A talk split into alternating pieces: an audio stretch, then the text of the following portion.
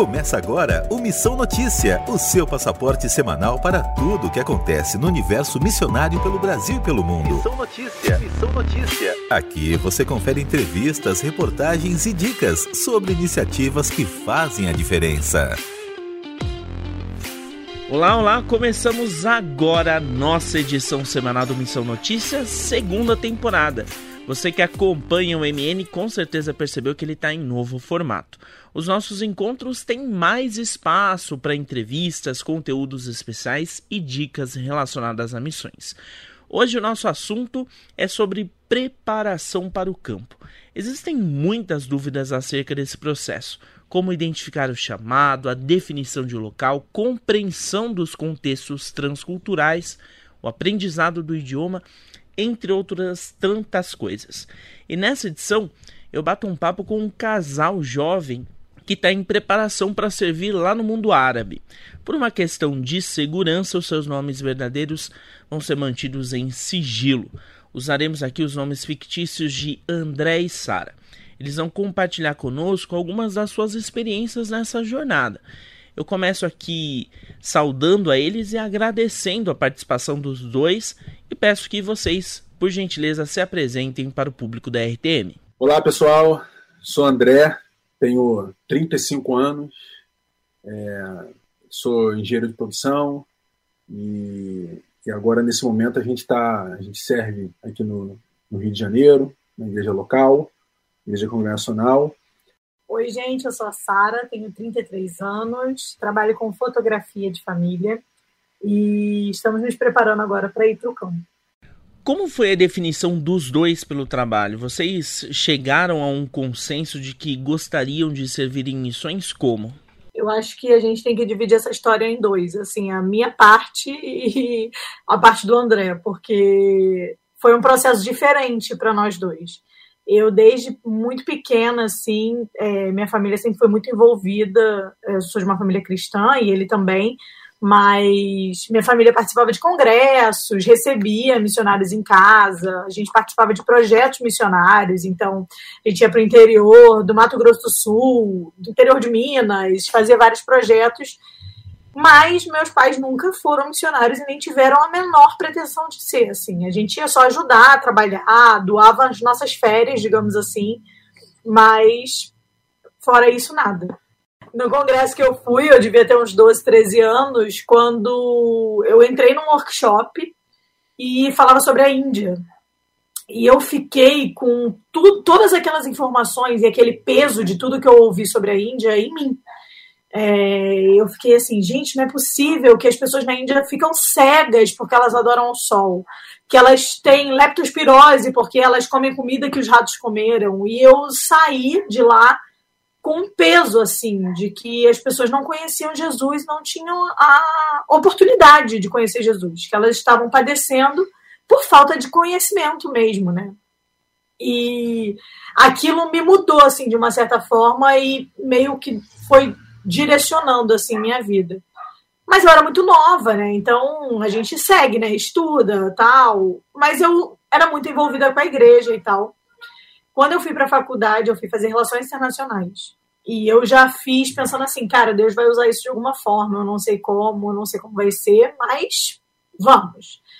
E eu fiz a faculdade e nesse processo da faculdade eu comecei a estudar o Irã e me interessei muito. E a partir daí, acabei me envolvendo com a Portas Abertas. E nesse envolvimento com a Portas Abertas, aí a história né, se aprofunda mais, porque nós dois já casados começamos a nos envolver com a Portas Abertas e a gente trabalhou como voluntário na Portas Abertas por alguns anos.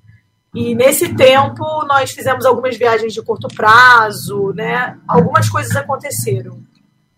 E aí eu é, voltando de uma dessas viagens, conversei com o André e falei: e agora? O que, que a gente vai fazer? Porque assim, eu não vejo mais, mais sentido nas coisas que a gente faz no dia a dia. Eu acho que um pedaço de mim ficou lá e o que, que a gente vai fazer? E ele tinha a mesma sensação, mas a gente não sabia bem o que fazer. Eu falei, então vamos, vamos estudar, vamos aprofundar, vamos começar agir porque eu quero que o dia que Deus fale assim, vocês vão para tal lugar, agora, a gente não fala, não, agora não dá, eu tô porque eu tenho que me preparar. Não, então a gente vai estar pronto. E na época, a alternativa que a gente viu foi o seminário, porque ninguém parou as vidas, né? A gente não podia ir para um internato, para nada, então nós fizemos o seminário teológico. E nesse meio tempo, Deus foi trabalhando muitas coisas no nosso coração. É, inclusive, como ir, né? Porque a gente ficava assim: ah, não, Deus vai me dizer a hora, o local, o dia. E a gente foi entendendo no processo mesmo, de tudo que a gente foi estudando e tal, que Deus não dá a história completa, né? Ele dá o próximo passo. E a gente entendeu que, que o nosso nicho ali, digamos assim, a nossa, nossa, o nosso coração ardia pelo povo árabe muçulmano. E tinha a região, que era a região do Oriente Médio. A gente falou, bem, tendo isso, a gente precisa se preparar para isso. Então a gente já sabe que a gente precisa da língua, então vamos para determinado país para aprender a língua. E foi assim que surgiu a Jordânia, né? Que, que, a gente vai entrar nisso. Mas agora acho que você pode falar um pouco da sua. Vamos lá, então. É, diferente da, da Sara, é, o meu despertar ele não foi cedo. Na verdade, é, eu também fui criado, como ela disse, na igreja. É, e, e, e totalmente assim inserido nesse ambiente missionário, mas dentro da igreja. Da igreja. Eu nunca fui. Assim, meus pais nunca me levaram para congresso de, de, de, de missões e tal. Só que assim, meu pai ele foi líder, né? Ele foi do conselho missionário da igreja durante muitos anos. Então ele ia para as coisas e tal, mas ele sempre envolvido. A gente também recebia missionários em casa. É, eu sempre conto essa história de que às vezes chegava na, em casa assim do colégio tinha gente dentro do, do, do, do, meu quarto dormindo assim. Aí eu falava, ah, eu quero estar no meu quarto pegar as coisas. Minha mãe falava, seu quarto, não é seu quarto, tem um missionário que está ali, que está descansando. Quando ele acordar, a gente vai lá e entra no teu quarto. Enfim, eu fui criado nessa, nesse, nesse meio também, só que ao mesmo tempo eu fui criado para viver uma vida cristã convencional, que também não tem problema nenhum né, de você se formar e depois casar, ter filho, é, servir a igreja local, tudo normal. Na verdade, o meu pai, né, quando é, ele soube dessa, dessa notícia, né, quando nós demos a notícia, para ele foi, foi bem estranho, ele não reagiu muito bem assim de primeiro, porque assim ele, ele talvez ele tenha nunca imaginado que de alguma forma é, é, indiretamente isso tenha trabalhado porque eu tenho certeza assim que Deus usou isso também, esse meu minha aproximação, mas ainda eu não querendo, né? É, e também não e não sendo a, da intenção do meu pai disso, né? E da minha família, enfim. É, mas eu entendo assim, claramente Deus usou isso também para eu enxergar algumas coisas e enxergar também até o lado ruim, digamos assim, né? O lado é, é não romântico de missões. Detalhem um pouco mais o histórico missionário de vocês, por gentileza. Bem, eu participei desde, desde nova, né? Então, eu já fiz viagens missionárias, como eu falei, para o interior de Minas, para o interior do, do Mato Grosso do Sul, para o interior do Pará, e fui algumas vezes é, trabalhar com ribeirinhos na Amazônia.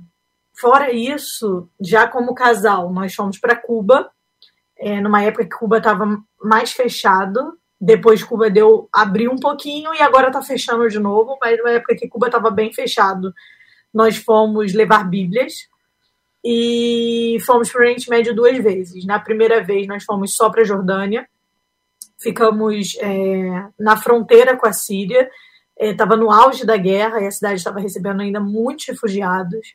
Nós fomos trabalhar com esses refugiados. E depois nós fomos para uma viagem que visitou alguns projetos, que aí foi Jordânia, Líbano e Turquia. Foram esses três países. E, e nessas viagens para o exterior, né, nesses projetos no exterior, nós fizemos como casal. No Brasil, eu fiz algumas viagens sozinhas e em uma das viagens para o Ribeirinho, o André foi comigo. É, e eu acho que as viagens, assim, a primeira vez que nós fomos juntos foi para Cuba. E nós voltamos com, com uma sensação assim de que nenhuma viagem mais era legal, entendeu? Porque nessa viagem a gente tinha duas coisas maravilhosas. A parte turística em si, que você de, entra na cultura como nenhum turista entra. Né? Você vive a cultura daquele povo de uma forma que que um turista não faz, porque você visita a igreja, você visita a casa. Você usa. Em Cuba tem dois tipos de moeda. A gente chegou a usar a moeda do, do dos locais. Dos tem locais. moeda só para o turista, né? E a, e moeda, a moeda dos locais. Então, assim, a gente viu coisas que a gente não veria se nós fôssemos como turista. E então, falando só do ponto turístico, do aspecto turístico, para as pessoas entenderem, isso já mexeu muito com a gente. A gente falou, isso é uma viagem legal, que você conhece mesmo a cultura e tal. E o segundo aspecto é que você serve né? Você serve a igreja ou, ou o campo, né? O missionário, quem, quem quer que for, no caso de Cuba foi uma, foi uma denominação. Você serve e a gente não precisa nem falar, né? Mas quando a gente serve, a gente recebe muito mais. Assim, nós temos experiências muito marcantes desse tempo em Cuba, de pessoas que choravam e oravam pedindo por Bíblia e não tinham acesso, e quando nós levamos, aquilo foi resposta de oração é, a gente voltou sentindo assim, nossa, Deus, Deus pode usar a gente, né? Pessoas comuns que só vieram até aqui trazendo uma Bíblia. Não foi nada demais, não foi nada extraordinário, e isso mudou a vida de pessoas. Então nós voltamos de Cuba assim com o coração muito aquecido e pensando, nossas férias, nós queremos sempre doar para missões, né? Então Cuba foi, foi, a gente voltou assim. E quando nós voltamos da primeira viagem da Jordânia, já foi a virada de chave mesmo. A gente falou, ok, a gente não quer só as férias, a gente quer gastar a nossa vida aqui, né, no campo. A gente quer servir, fazer disso nossa vida, e não mais apenas a viagem de férias. Para ingressar no mundo árabe, a entrada será pela Jordânia, certo? Por quê e como está essa preparação? Agora a gente está é, assobiando e chupando cana ao mesmo tempo. Né? Nesse momento agora, estamos fazendo várias coisas ao mesmo tempo. Ao mesmo tempo questões burocráticas que precisam ser resolvidas, né, outras práticas, questão de segurança, né, e, e, e enfim, levantamento de recursos, é, ferramentas de, de, parcerias de interseção. Então, a gente está fazendo ao mesmo tempo tudo. E trabalhando. É, e trabalhando, é, eu não. A gente ainda não. A gente não, não saiu dos nossos empregos ainda. A gente está. Vou ficar o máximo possível. Inclusive, hoje eu, eu ia falar com o meu chefe e não tive oportunidade. Então eu pedi, eu pedi para Deus e entendi que não era para falar hoje, né? Exatamente hoje. Ele ficou muito ocupado, estava tudo certo que eu ia conversar com ele hoje, não, não, não, não rolou. Então assim, a nossa preparação, ela depois que a gente é, passou por, por, pelo, pelo seminário, fizemos alguns cursos, por exemplo, na, rápidos até né, na, na Missão Evangélica Árabe do Brasil, que é ali em Foz do Iguaçu. Tudo isso foi contribuindo para nossa preparação até aqui, né, é, é, um, uma pegada mais no inglês, é, a, gente, a gente fez uma introdução um pouco do árabe, mas não é introdução, é bem o, o básico, então isso participou também desse processo, né, e, e, e hoje a gente está com a data fixa já, comprada, as passagens estão compradas, e a gente já está indo já.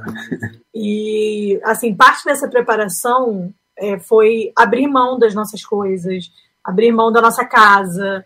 É, então, a gente, nós já somos casados há, há, quase 12 anos. Nós moramos na mesmo, no mesmo apartamento desde, né, desde que casou. Então, era o nosso apartamento, nosso espaço. É, nós temos um filho, então o nosso filho nasceu né, nesse apartamento, assim, foi criado lá. E quando nós entendemos que estava na hora de a gente começar a se preparar, a primeira coisa que nós fizemos foi botar o nosso apartamento para alugar. E sair do nosso apartamento. Viemos morar na casa da minha mãe, mudamos de cidade, mudamos né, de rotina, assim, né, a ida para o trabalho, que era mais fácil, ficou mais, mais complicada para o André, enfim. Então, isso também fez parte da preparação, né? E abrir mão das coisas. Não foi só do apartamento, a gente abriu mão de todas as coisas que estavam lá né, os eletrodomésticos, tudo, tudo. A gente abriu mão mesmo e tudo isso foi um processo que a gente achou que ia ser muito doloroso. É. A gente tinha certeza, assim, de que quando a gente visse o apartamento vazio, a gente ia chorar, a gente ia, chorar, a gente ia se despedir. E não foi. E a gente viu o apartamento vazio e a gente falou, vambora. Ok, mais uma etapa. mais uma etapa, é. assim. Então, todo esse processo é um processo, entre aspas, longo, né? Porque tem mais ou menos um ano que a gente está nisso, mas agora é o olho do furacão. Qual deve ser o grande desafio em servir no mundo árabe? Primeiro é língua. Acho que a língua, é, a língua árabe é uma língua muito difícil. Então esse é um primeiro desafio e a intenção, assim, independente da, da, estratégia que a gente tem no meio do caminho, mas o, o final é, é, fazer movimentos de discípulos, é, é, propagação do evangelho, e você precisa ter a língua para se propagar o evangelho. Então esse é o principal desafio, né? Obviamente que existe também, assim, é, para a gente estar tá servindo lá, é, essa ruptura familiar, geográfica, isso é algo que também vai pesar, a gente entende isso. Eu sei que vai acontecer, não sei como vai ser, porque só sabe quando né, a gente vive em si e passa isso. Então acho que isso realmente vai ser algo que a gente vai, vai, vai, vai passar e vai ter que passar, e, e a gente entende claramente que o Senhor vai estar conosco aí nesse, nesse processo lá. É, talvez tenha essa questão também da talvez da segurança, né, da, da, enfim, a Jordânia é um país que não é um dos, dos piores em relação a isso, mas ela está geograficamente num local que não é talvez privilegiado no ponto de vista de segurança. Então, né, a gente obviamente corre um, um risco também, mas a gente tem entendido que, que é o, o local que o senhor tem, tem chamado a gente. É, é uma ponte para é a, porta de entrada. a porta de entrada para o mundo árabe, digamos assim, né? Mas eu acho que para a gente o primeiro grande desafio foi entender que nós seríamos missionários em tempo integral. Ah, Acho que esse foi um é. grande desafio. Isso é, isso foi. Nós sempre tivemos a ideia, quando nós começamos a nos envolver com missões, a gente pensava, ok, se um dia a gente tiver que ir, a gente vai arrumar um emprego no país e vai e vamos ser fazedores de tenda e tal, e a gente tinha isso muito fechado. Assim, a gente não conseguia pensar em outra opção. Nós começamos a ver que que não tinha como aprender a língua se a gente não tivesse um estudo de tempo integral. Nós começamos a conversar com pessoas que estavam no país, com missionários de outros lugares. Nossa agência missionária, que a gente não vai falar o nome, né, só por questão de segurança, mas nossa agência que trabalha só com, com muçulmanos é, ao redor do mundo, né, não necessariamente árabes, mas só muçulmanos. É, enfatiza muito essa questão da língua e a gente entende que realmente para você se fazer entendido, né, bem claramente, você precisa da língua. E nós começamos a pensar como a gente vai aprender a língua, estudar, sei lá, seis horas diárias, né? E, e trabalhar ao mesmo tempo. E como que eu vou estudar, trabalhar e comunicar o evangelho? Né? Como, como que a gente vai fazer tudo? Então a gente São começou fases, né? a entender que não era bem do jeito que a gente achava. Porque a gente falava, ok, eu vou ser missionário, mas vai ser assim, Senhor. Vai é. ser desse jeito. Era uma imposição, né? Da forma que ele deveria fazer. Né? Deus começou a mexer isso no nosso coração. Então, acho que esse foi o primeiro desafio que já foi aqui no Brasil pensar em sair do trabalho para o André era uma coisa assim inconcebível, concebível. Então, o primeiro desafio foi Deus quebrar os nossos corações e mudar. Falar assim, não, agora vocês dependem de mim. Né? E também entender isso. A gente não depende das pessoas, da igreja. É Deus que move as pessoas, as igrejas, o que for. A gente depende é dele. Então, esse foi o primeiro grande desafio. Agora, com certeza, os desafios do mundo árabe envolvem a língua e envolvem também um povo que é. Bem, os árabes são um dos primeiros povos do mundo, né? Então eles têm uma questão assim de. Você vem do Brasil, que tem o quê? 500 e poucos anos, não é nada na história. Nós temos todo um berço de cultura, nós entendemos tudo do mundo, porque nós estamos aqui há mais tempo. Eles carregam isso, sabe, com muito. Assim, nós, nós temos essa, essa cultura estabelecida, e tal. Então é um povo difícil, né, nesse aspecto, mas que também tem muitas, muitas vantagens, né? Um povo muito alegre, um povo muito receptivo, é. né? Que todo mundo nessas viagens que a gente foi, você passa para um lugar, você fala com a pessoa, a pessoa já está te convidando para ir para casa dela, tomar um café, tomar um chá, chá, e ficar horas lá. Então assim é, é desafiador porque a cultura e a religião estão muito entrelaçadas, né? São coisas que não estão desassociadas mas ao mesmo tempo a gente enxerga que tem muitos pontos positivos também. Vocês vão trabalhar com alguma área específica no Oriente Médio? E na Jordânia, a gente escolheu a Jordânia para aprender a língua, porque é um país bem no coração do Oriente Médio, então tem um árabe parecido com seus vizinhos, né? não é um árabe distante. Eu não poderia é, trabalhar no Oriente Médio e aprender o árabe no Egito, que já ia dificultar mais, entendeu? E o segundo ponto é porque na Jordânia a gente conhece vários projetos. Como nós vamos estar muito envolvidos com a língua, a gente não poderia abrir um projeto nesse primeiro momento. Então, nós vamos apoiar esses projetos né, de trabalho com, com refugiados, com mulheres, a gente vai dar suporte para esses projetos. nesse tempo que nós tivemos lá de aprendizado. E aí, no destino final, nesse outro país, que a gente é, pretende, como, como foi falado, trabalhar com, com questões humanitárias, talvez com educação, talvez com uma questão também de construção civil. É, a gente está pensando assim, em algumas possibilidades, conversando com algumas pessoas e vendo como isso vai se configurar depois desse tempo inicial na Jordânia. Como tem sido o aprendizado do árabe? Bem, a nossa jornada com o árabe é, é diferente, porque diferente. o que acontece? Eu sou autônoma, então meus horários são mais flexíveis. Então eu cheguei a fazer um curso presencial, porque uma época o consulado do Líbano aqui no Rio de Janeiro abriu turma, e eu consegui fazer. É, então eu fiz dois anos, mas não não significa muita coisa, porque são dois anos, mas como se fosse um curso de inglês, assim, duas vezes na semana, com uma carga horária de, né, de 50 minutos, uma hora e meia, não lembro. Mas, enfim, e eu, termi eu, eu terminei, não, eu não concluí o curso porque o curso fechou. Né? Eles fecharam o curso, eles resolveram abrir, ao invés de aulas de árabe, uma escola mesmo, para crianças e tal. É, então, eu fiz o árabe esse período e depois não fiz mais para mim, é, o árabe ele tem algumas dificuldades. Primeira é, obviamente, o alfabeto, né? Ser outro alfabeto é algo muito complexo. E segundo, é que a, a, existem vogais que não existem para gente. Então, o árabe ele tem, por exemplo, seis tipos diferentes de R. E, e assim, a diferença às vezes de um para o outro é uma questãozinha mínima, mas que eles, eles percebem, entendeu? A gente está achando. Exato, a gente está achando que está falando lindo e eles estão lá, não, não. E você. É. Tá, eu estou falando isso, querido. É. Então, essa é uma das, das maiores dificuldades, sem dúvidas. O, o, a fone, o fonema deles, é. né? As, os sons que nós não estamos acostumados. E acho que a estrutura gramatical me pega muito quando é muito diferente, né? A gente está muito acostumado. O árabe escreve de trás para frente. Né? Então você já, já tem esse bloqueio. Eu lembro que, assim, eu, eu, no meu caso, né, a minha jornada foi diferente da Sara. meu foi até um pouco recente. Eu é, me matriculei no, na época da pandemia, a gente aproveitou para fazer todos os cursos online que a gente conseguiu fazer. E surgiu a oportunidade de fazer isso na minha AB né? Com um rapaz que, que, que é, é que, que, veio da Síria, né? inclusive, o professor. E, e eu fiz o, a introdução, não é a introdução, é a introdução da introdução. Na verdade, eu fui é, aprendi as, as letras, né? É, e, e, os números e algumas coisas, algumas frases, algumas é, expressões rápidas. Foi um negócio bem, bem preliminar mesmo, assim. Vocês têm alguma forma de contato para passar para o público? Então, hoje a gente tem, tem um e-mail, né, que a pessoa pode entrar em contato, que é lmaia27@gmail.com. lmaia27@gmail.com. Aí pode entrar em contato que a gente vai, vai ter o prazer de, de através de e-mail a gente destrincha. A gente destrincha e conversa mais.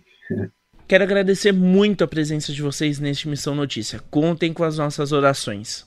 Amém. A gente que agradece Valeu, a oportunidade. Lucas. Obrigadão. Pô, é, é, fui presente do Senhor para a gente aí ter, é, poder compartilhar um pouquinho aqui da, da, nossa história, do que o Senhor tem feito. Valeu. Obrigadão mesmo. Anota aí. Quero dar uma dica especial o Departamento Nacional de Escola Bíblica da Igreja Metodista no Brasil lançou dois cursos em vídeo dentro do projeto Saberes. As aulas são nas áreas de contação de histórias e autismo na igreja. O objetivo é apresentar ferramentas e técnicas que contribuam com o funcionamento das igrejas locais e no apoio a visitantes, com implicações ampliadas no aspecto missionário. Para saber mais, basta acessar metodista.org.br barra escola dominical. É gratuito e dá direito a certificado.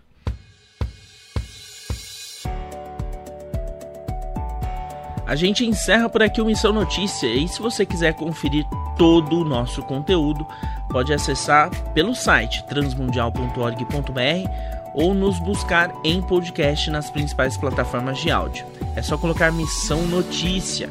O MN é uma produção da Rádio Transmundial e eu conto sempre com o trabalho de Lilian Claro, Thiago Lisa e Pedro Campos no apoio técnico. Até a próxima edição. Você acabou de ouvir Missão Notícia. Ouça as nossas edições anteriores em transmundial.org.br. Semana que vem, nossa viagem continua com mais descobertas missionárias pelo mundo.